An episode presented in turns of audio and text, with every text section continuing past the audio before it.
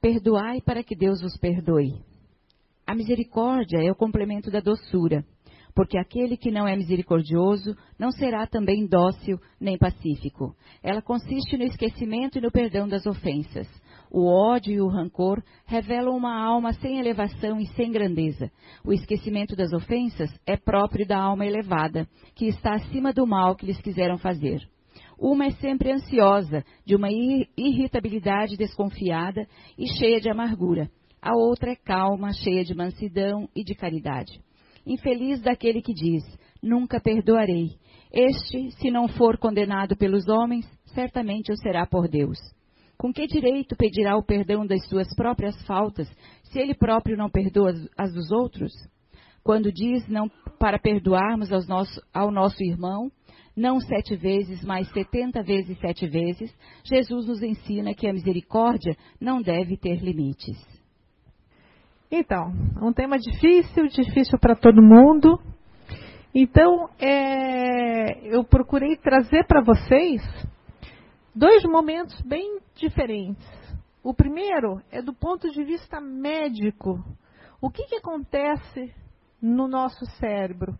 Para que vocês tenham uma compreensão maior de todo o processo. E um segundo momento, né? Digamos, o exercício do perdão. Porque perdoar não basta simplesmente a gente sentar e pedir para, ah, né, que Deus me ilumine e eu perdoe, né, todo mundo. Não, é um exercício. A gente tem que fazer a nossa parte constantemente, com vontade, como uma atividade física. Seria o mesmo que a gente querer ter um corpo sarado e ficar sentado em casa. Nossa, Deus me ajude que eu tenha um corpo sarado, que eu seja magra e maravilhosa. Não. Você tem que ir para a academia, você tem que fazer o exercício, você tem que fazer a sua parte. No processo de perdão é a mesma coisa. Nós temos que exercitar a nossa mente para que a gente consiga um objetivo. Então, simplesmente para informar, né? Nós da AME temos um grupo de apoio fraterno que faz auxílio aos dependentes, né? E nós temos uma reunião toda segunda-feira no Cefac. Para quem tiver interesse, para quem quiser né, informar para alguém, nós estamos né, à disposição nesse trabalho fraterno. Tá? Então, esse é, o nosso, esse é o nosso tema de hoje. Então, como a gente viu na nossa primeira leitura, né, na nossa oração, no próprio Pai Nosso, né, a gente fala: perdoa as nossas dívidas, ensinando-nos a perdoar os nossos devedores com o esquecimento do mal e nós pedimos a Deus que perdoe as nossas ofensas. Mas na hora de nós perdoarmos a quem nos ofende, nós temos uma grande dificuldade. Então vamos ver, né, num primeiro momento, como que isso acontece no nosso cérebro. Então, o cérebro, ele é dividido em várias partes. E nós temos uma parte que se chama ínsula, e é numa partezinha dentro do cérebro que nós temos a capacidade de perdoar ou não a uma ofensa, a uma agressão. Essa parte é uma parte lateral que fica, a ínsula fica localizada lateralmente no cérebro. E é nessa região que nós conseguimos, através de neurotransmissores, de neuroreceptores, através de uma reação bioquímica, digamos assim, conseguir perdoar efetivamente um agressor. Então, é um processo cerebral, é um processo em que nós pensamos e que nós podemos treinar. Uma questão bem interessante, né, que ele fica na córtex certo? Perto de outras estruturas, e essa região é a mesma onde nós sentimos nojo, onde nós temos desejo, onde nós sentimos orgulho, arrependimento, culpas ou empatias. Então, é uma área do cérebro responsável por estas funções. E como que a medicina sabe disso? Porque pessoas que tiveram derrame, que tiveram AVC e tiveram esta parte do cérebro afetada, acabam tendo esse tipo de conduta, de comportamento. Por exemplo, conforme a área do cérebro que é afetado num derrame, a pessoa fica com deficiência de movimento. Certo? Acho que todos vocês já viram pessoas né, que não caminhar, tem um caminhar diferente, que tem perda de movimento. Conforme a parte do cérebro afetada perde a fala, né? perde algum sentido. E se tem essa parte afetada, ela tem alteração de toda essa região. E o que é interessante, que a ínsula, ela é responsável pelas nossas emoções. Como nós vamos reagir de forma positiva ou de forma negativa frente a uma agressão. O que é bem, bem interessante é que ela é responsável pela nossa consciência social. Então, muitas vezes nós nos referimos às outras pessoas como não, aquela pessoa, ela não tem uma boa convivência social. Ela é quieta, ela é tímida, ela é introvertida, ela não se relaciona bem, e nós achamos que isso é um, uma característica da personalidade da pessoa. Mas muitas vezes não.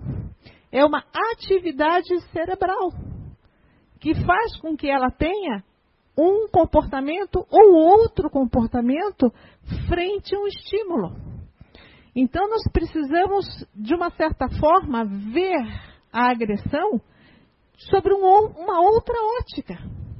Temos que entender o cérebro do agressor, que muitas vezes não funciona como o nosso.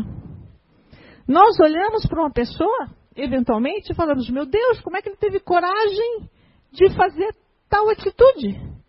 Por exemplo, de agredir um animal, de fazer uma maldade a alguém, né? Como é que pode? Como é que ele não sente?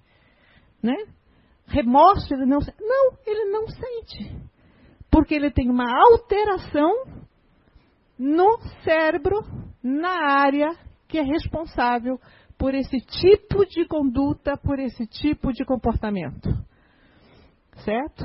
Então, existem trabalhos atuais que dizem que o tamanho da ínsula, dessa região do cérebro, vai, nos, vai determinar se nós estamos dispostos ou não a perdoar. Por exemplo, se a gente traz isso para o corpo físico, fica mais fácil de vocês entenderem. Uma pessoa que tenha por exemplo, um rapaz com 1,60m, magrinho, e quer ser um grande velocista, quer correr 100 metros e ser um campeão mundial de velocidade. Ele não vai conseguir. Ele não tem físico para isso. Ele não tem perna comprida para correr rápido. Então, existem algumas características físicas que fazem com que as pessoas que ganham as provas dos 100 metros, normalmente são homens altos, né? São homens que têm as pernas compridas, ou seja, algumas características físicas favorecem determinadas pessoas a se saírem melhor ou pior em determinadas situações.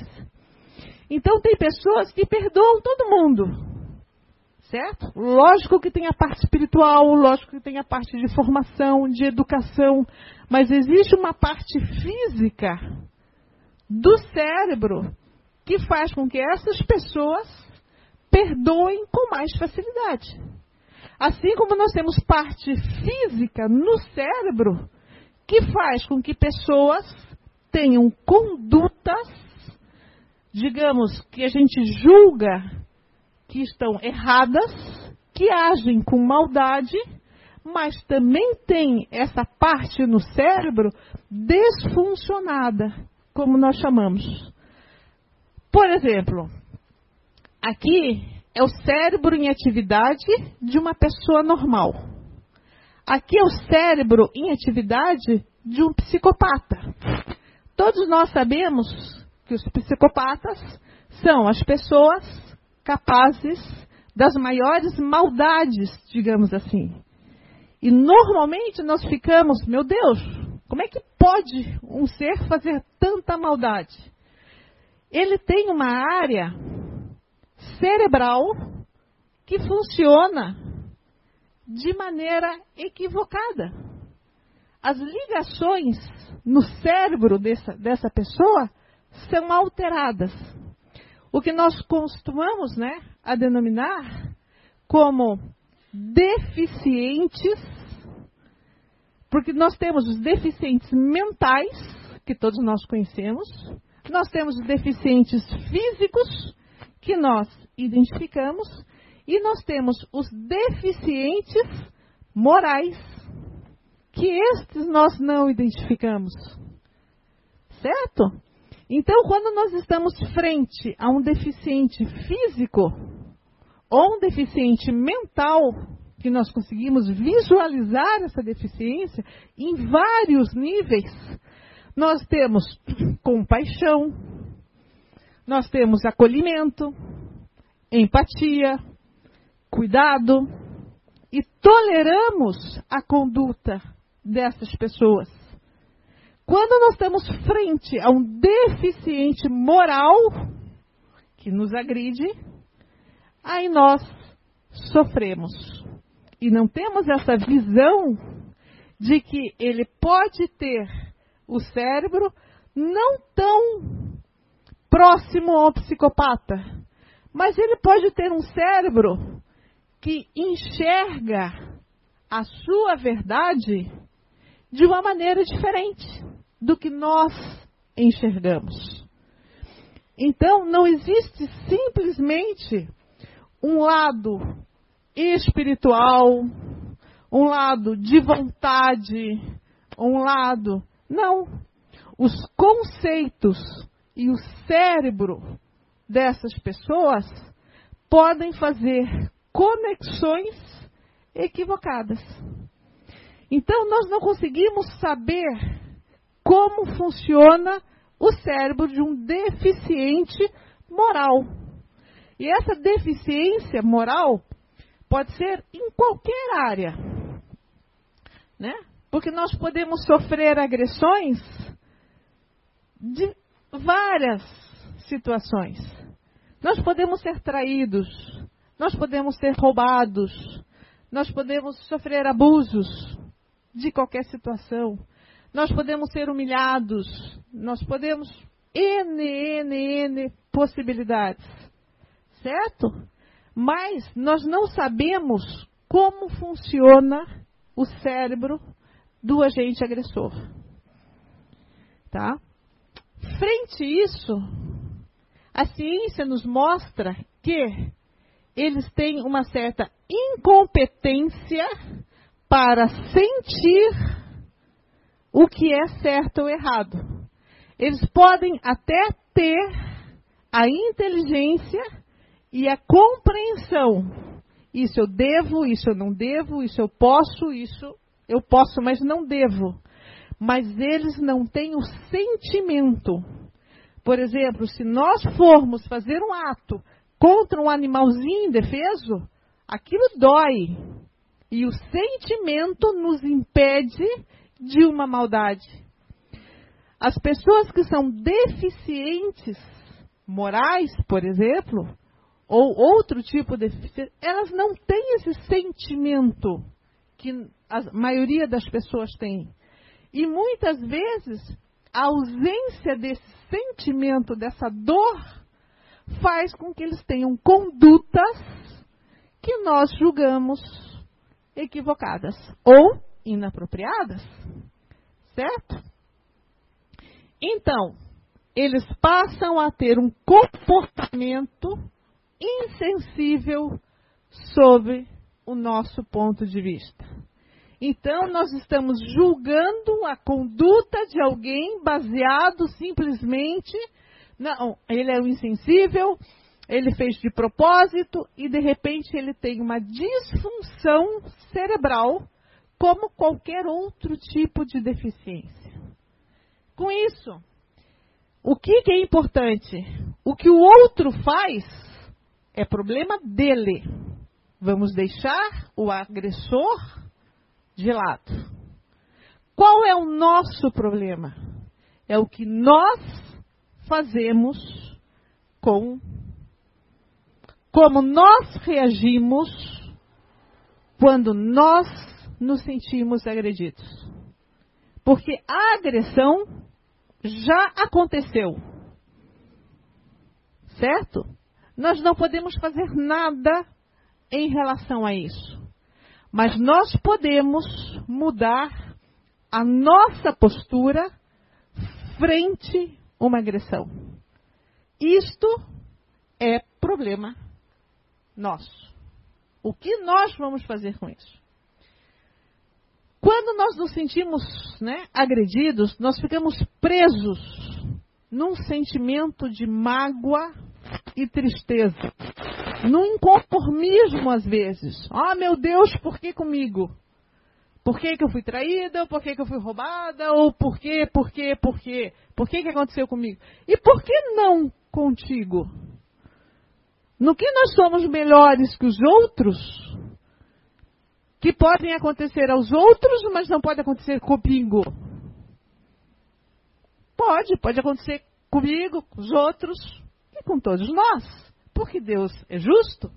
Mas nós não podemos ficar nessa situação de tristeza, desânimo, angústia, porque isso vai minar as nossas energias.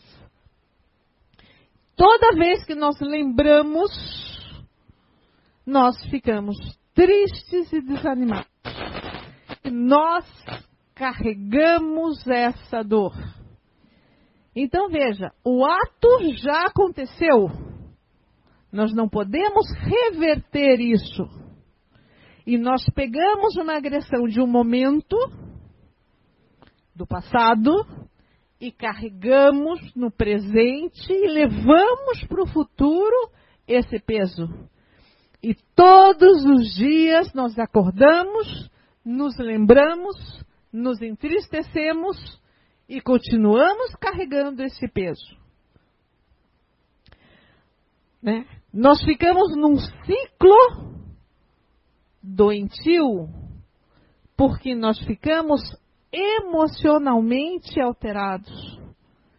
E toda vez que lembramos, sofremos de novo a mesma situação. Nos tornamos vítimas, porque nós sempre colocamos em alguém a responsabilidade da nossa dor. Eu sofro, eu sou triste, eu sou ansioso, eu sou depressivo, porque quando eu era pequeno, né, meus pais não me amavam, eu fui abandonado, ou eu fui abusado, ou eu fui traído, ou eu fui roubado, ou, ou, ou, ou, alguém me fez mal. Por isso que eu sou a vítima. Eu sofro até hoje. Eu não vou perdoar nunca e eu vou carregar a minha dor uma atitude pouco inteligente. Porque o nosso agressor, o algoz, está nem aí para isso. Não está nem aí com a nossa dor. Vida que segue. Né? E nós carregamos esse peso. Então, a nossa atitude é pouco inteligente. Certo? Não perdoar é como a gente tomar uma gota de veneno todo dia. Né? Levanta de manhã, não vou perdoar. E acha que o outro que vai morrer.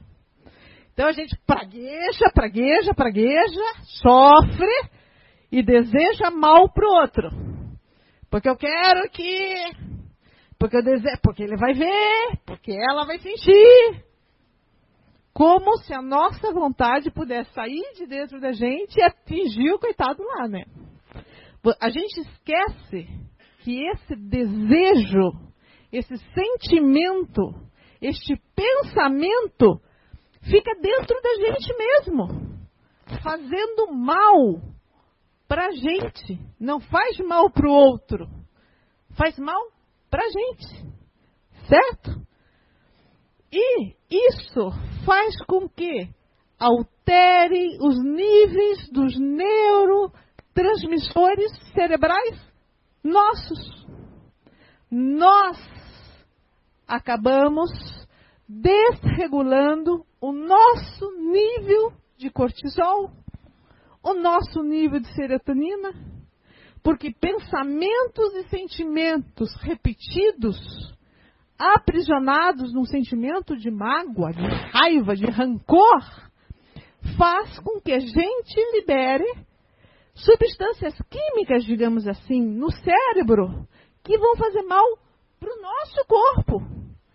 Então, nós vamos aumentar a produção de cortisol, que vai nos levar a um estado de fadiga, estresse, baixa imunidade e muito, muito risco de depressão.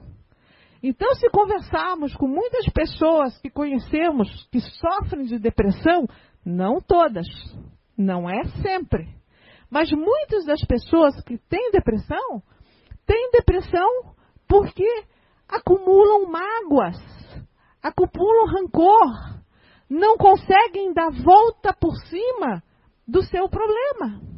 E sabemos que todos nós temos problemas. Todos nós temos provas e expiações. Todos nós vamos ter que superar isso para podermos evoluir. Todos nós erramos, todos nós falhamos e pedimos a Deus Pai que nos perdoe. E na hora de perdoar o irmão, não. Não vou perdoar nunca. Nunca. Eu vou levar isso pro caixão, não vou perdoar. Quando nós fazemos o exercício do perdão, aí a gente libera serotonina, que é um outro neurotransmissor, um outro hormônio que vai fazer a melhora do humor e da felicidade. Então, se nós fazemos o exercício do perdão, nós fazemos bem para nós mesmos. Esquece o outro. Deixa o outro por um instante. Vamos pensar no nosso benefício. Quando a gente exercita o perdão, nós temos sentimentos de felicidade, porque nós liberamos serotonina a partir do meio do cérebro, de uma partezinha chamada núcleo da RAF. Então, o ato de perdoar vai além de uma conduta, digamos assim, só espiritual. Nós temos benefícios físicos com o ato de perdoar. Certo? Com persistência no foco, no sentir, nós vamos fazer um exercício mental. Então tem que ser, não pode ser assim, eu vou perdoar, vou perdoar, vou perdoar, quero que morra. Mas eu vou perdoar, vou perdoar, vou perdoar. Mas ele vai ter, amanhã não, um dia de chegar, mas eu vou perdoar. Vou... Não. Pode ser assim. Nós temos que ter um exercício mental e sentir que aquilo não nos machuca mais. Nós não podemos mudar o passado, nós não podemos mudar o que aconteceu, mas nós podemos mudar o que nós sentimos, fazendo um disso um hábito.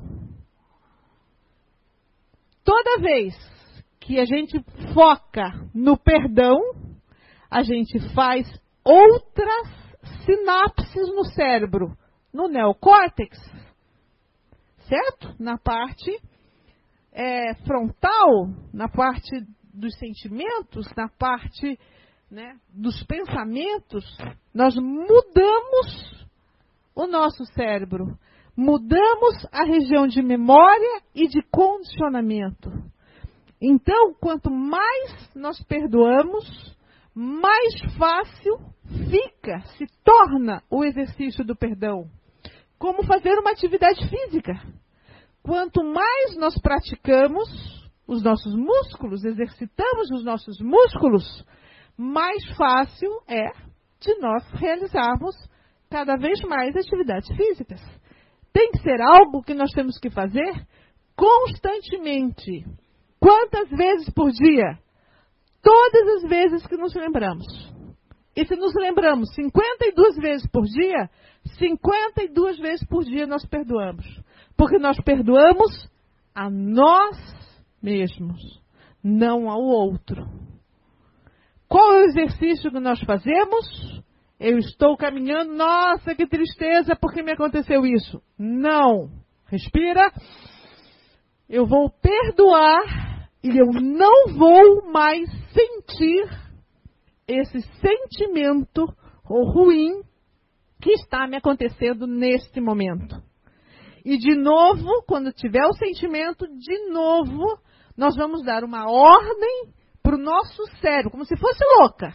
Você está andando, está triste. Não, eu não vou ficar mais triste por causa disso que aconteceu.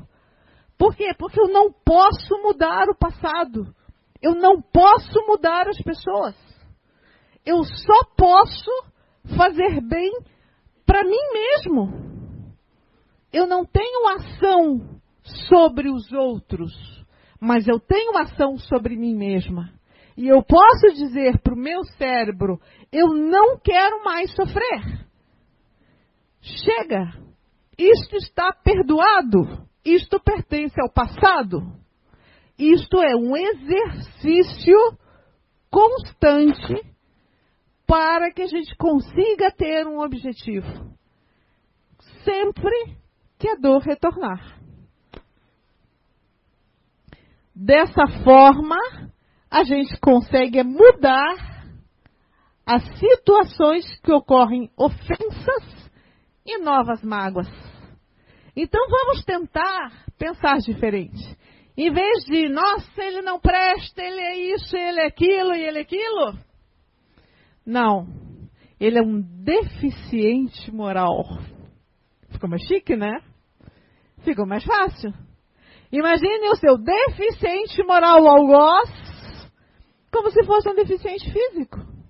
Como se fosse um deficiente mental. Como se fosse. Né? Então ele é um deficiente moral. Por isso que ele teve esta ou aquela conduta. Certo? Mas o que é perdoar?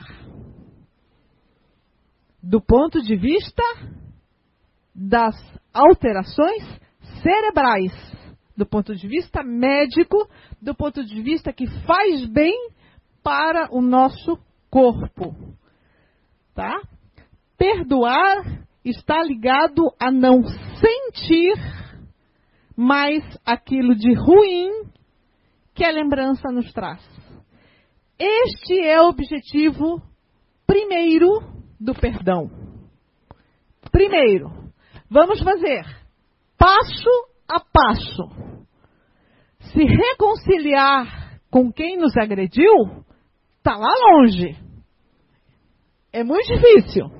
Vamos deixar para um outro, para uma outra palestra. Hoje vamos tentar dar o primeiro passo, que é não sentir mais a dor quando nos lembramos do que aconteceu. Um passo de cada vez. Certo? Para que nós não continuemos a liberar neurotransmissores, liberar hormônios que fazem mal para a nossa saúde. Vamos deixar o nosso agressor para um segundo momento. Combinado? Perdoar é libertar-se da mágoa que carregamos. Vamos deixar esse peso, essa mochila para trás. Tá? Lembrar não é a questão. Nós podemos lembrar todos os dias. Não tem problema nenhum. O que nós não podemos é sentir a dor e a mágoa. Porque o sentimento gera alteração nos nossos hormônios, nos nossos neurotransmissores e nos causa doença. Certo? Nós vamos ter o quê? Que vencer desafios. Quando a gente perdoa através de um exercício, nós nos sentimos pessoas melhores, mais poderosas. Certo? Uma vez fortalecido pelo exercício constante, nós formamos novas redes de sinapses cerebrais. Da mesma forma que quando nós começamos a fazer uma atividade física, nós vamos ter uma resposta do nosso físico. Quando nós fazemos um exercício mental, nós passamos a ter uma resposta do nosso cérebro.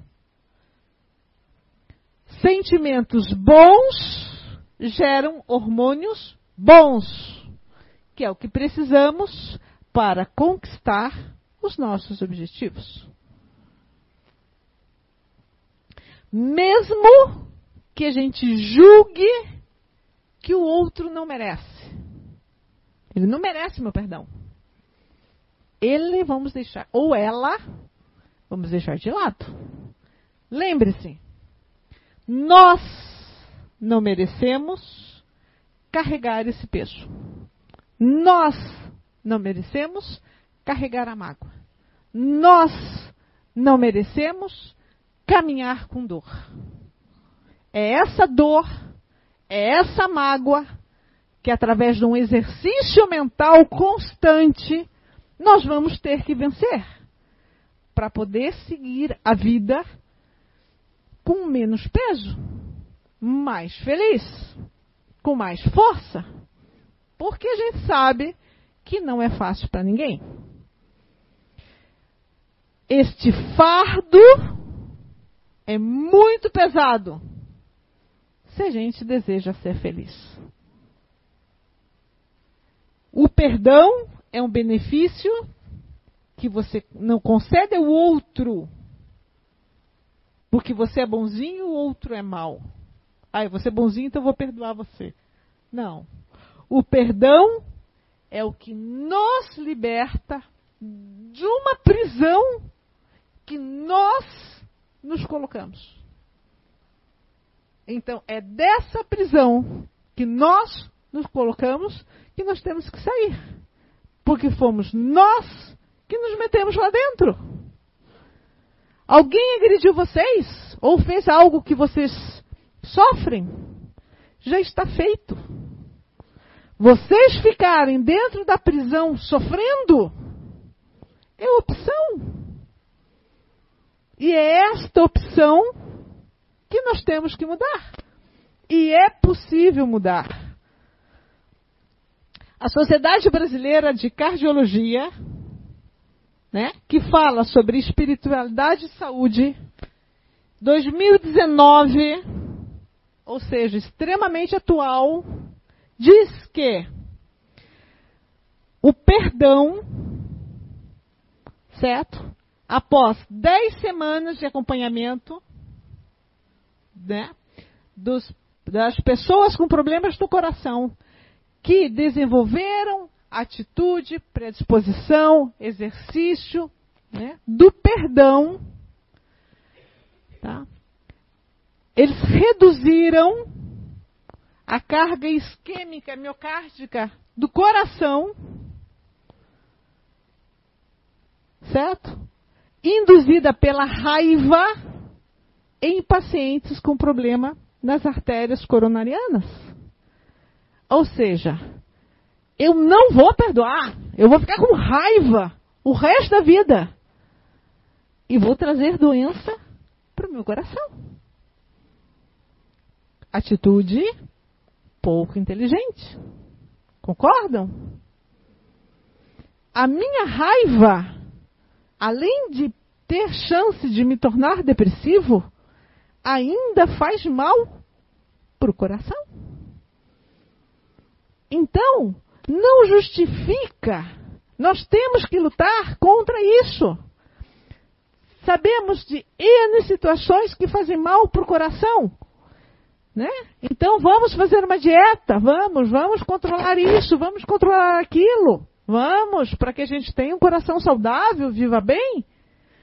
Perdoar faz parte. É tão benéfico quanto uma atividade física. Eu tenho que fazer o exercício. Como? Eu tenho que encontrar o caminho. Eu sou o dono, a dona do meu cérebro. Eu tenho que direcionar os pensamentos que eu vou ter. Se a minha cabeça está caminhando sozinha, eu tenho que puxar a rédea do meu pensamento e dizer: basta! Eu não quero mais sofrer, eu não quero mais pensar assim. Eu preciso mudar para me sentir melhor. Junto com o perdão, a gratidão na prática, certo? Faz com que os indivíduos com maior gratidão apresentem o melhor perfil de saúde cardiovascular. Eu vou deixar o artigo inteiro aqui na casa, se alguém tiver interesse, certo? Então, os últimos estudos de 2019 demonstram que não é simplesmente eu perdoo e faz bem para o meu espírito? Faz, faz, claro que faz. Mas faz bem para o meu físico também. Alguns mitos sobre o perdão. Primeiro, perdoar é esquecer? Não, isso é amnésia. Alzheimer, certo? Então, perdoar não é amnésia, não é esquecer. Nós vamos nos lembrar, mas nós vamos mudar a relação que nós temos com esse pensamento. Até hoje esse pensamento me gerou dor. A partir de hoje eu vou lutar contra essa dor. Vamos deixar o outro lá e eu vou dialogar com o meu cérebro repetidamente cada vez que a dor voltar. Cada ofensa precisa ser perdoada apenas uma vez? Não. Vão ofender a gente muito, muito, muito, muito. E quanto mais a gente vive, mais a gente leva na, nos dedos, né? Maior possibilidade de sermos agredidos. Certo? As criancinhas, né, pequenininhas, que têm uma vida curta, por alguma situação, são pouco agredidas. As pessoas que têm vida longa, 90, 95, mais possibilidades de serem agredidas.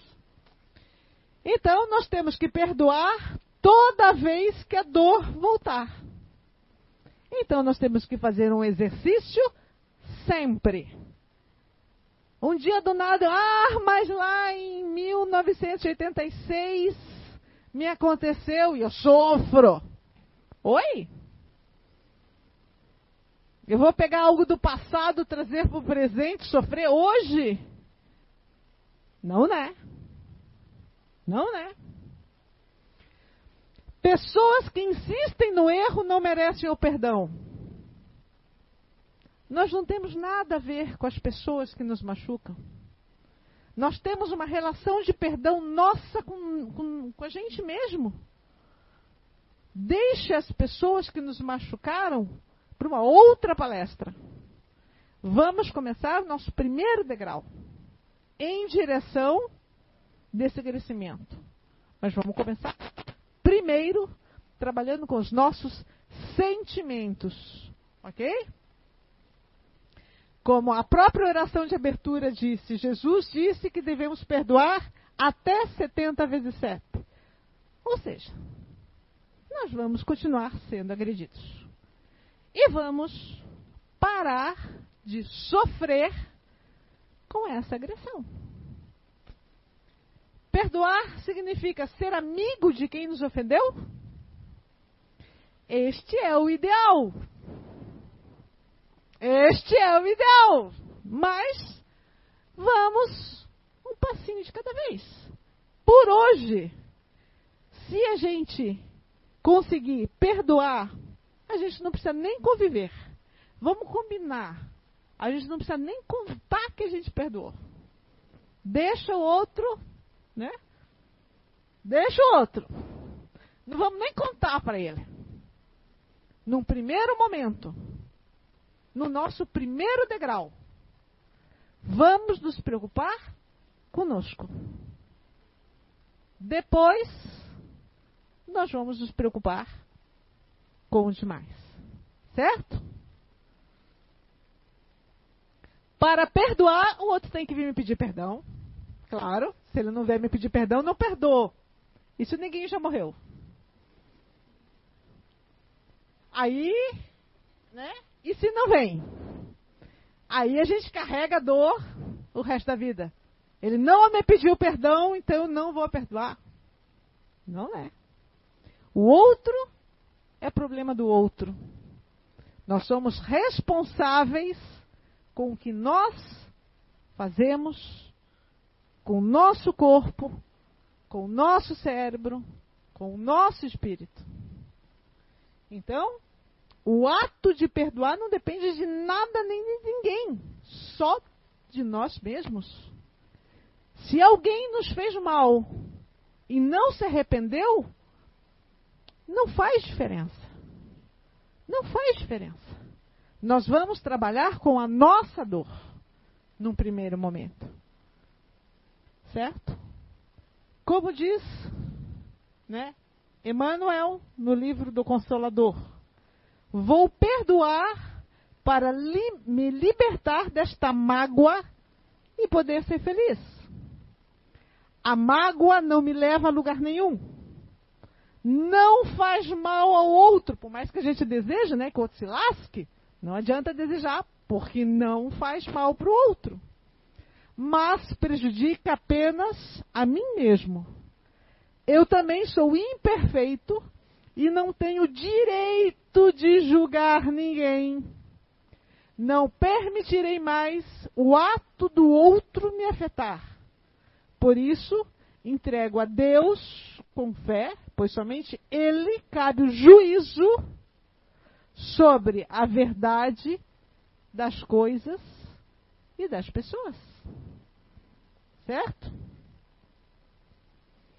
Então, era isso que eu vim tentar, né? Plantar uma sementinha em vocês para pelo menos começarem a visualizar o problema sobre um outro ponto de vista. E quem sabe consigam, né, se exercitar, consigam usar o cérebro, o pensamento de vocês para o bem próprio, né? Eu gostaria de agradecer, né, a presença de todos vocês Gostaria de agradecer a atenção né,